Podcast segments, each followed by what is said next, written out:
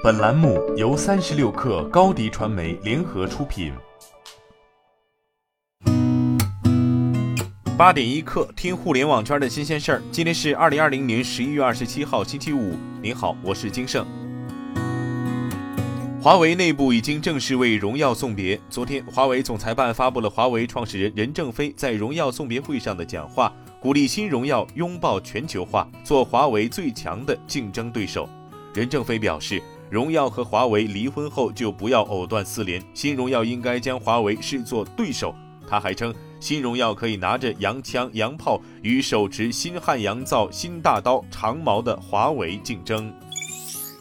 外卖骑手困在系统里，媒体报道引发热议。近三个月后，美团外卖终于有了新举动。在昨天的美团外卖七周年发布会上，美团正式推出同舟计划。具体来看，这项计划包含几方面内容：一、将推出产品体验官，针对骑手即将上线的新功能、新服务，产品体验官会首先参与测试，并针对骑手 App 的操作逻辑、功能、规则、迭代等提出建议；二、加大智能头盔产能，免费为外卖员提供体检、在线问诊等服务，保护配送员安全；三、增加骑手评价商户功能，针对骑手特殊原因造成的超时投诉等问题，也将升级骑手申诉处理流程。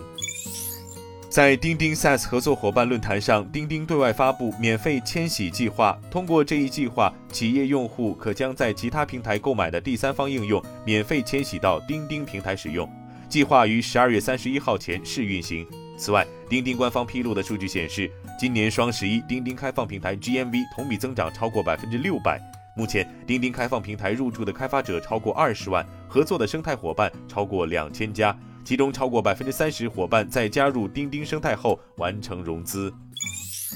高德地图昨天宣布启动好滴出租计划，与交通主管部门、出租车企业合力打造更好的巡网融合生态。根据计划，好滴出租将在一年内帮助一百万辆巡游出租汽车完成巡网融合改造，帮助三百家出租车企业智能升级，让巡游出租汽车空驶率降低百分之二十，帮助巡游出租汽车驾驶员收入增长百分之三十。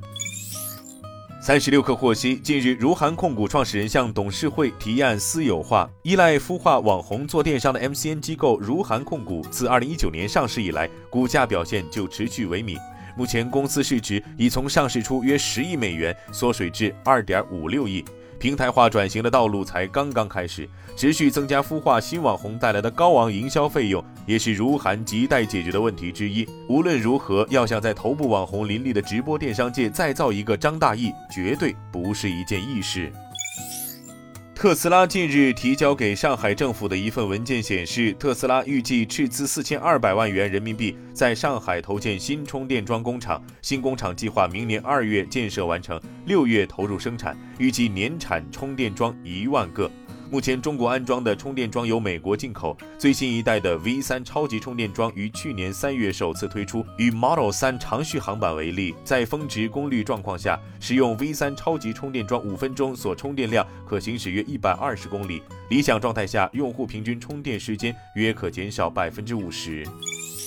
迪士尼宣布将在二零二一年上半年裁员三点二万人，主要涉及主题公园的员工。之前，迪士尼位于佛罗里达州和美国以外地区的迪士尼公园已重新开放。本月早些时候，迪士尼表示，由于不确定加州何时允许主题公园重新开放，将让南加州迪士尼乐园的更多员工停薪休假。上月底，法国实施了新的封锁措施，巴黎迪士尼乐园被迫再次关闭。目前，迪士尼在上海、香港和东京的主题公园仍在正常开放。迪士尼发言人证实，这次裁员的三点二万人包含了之前宣布的裁员二点八万人。今天咱们就先聊到这儿。编辑崔彦东，我是金盛，八点一刻，咱们下周见。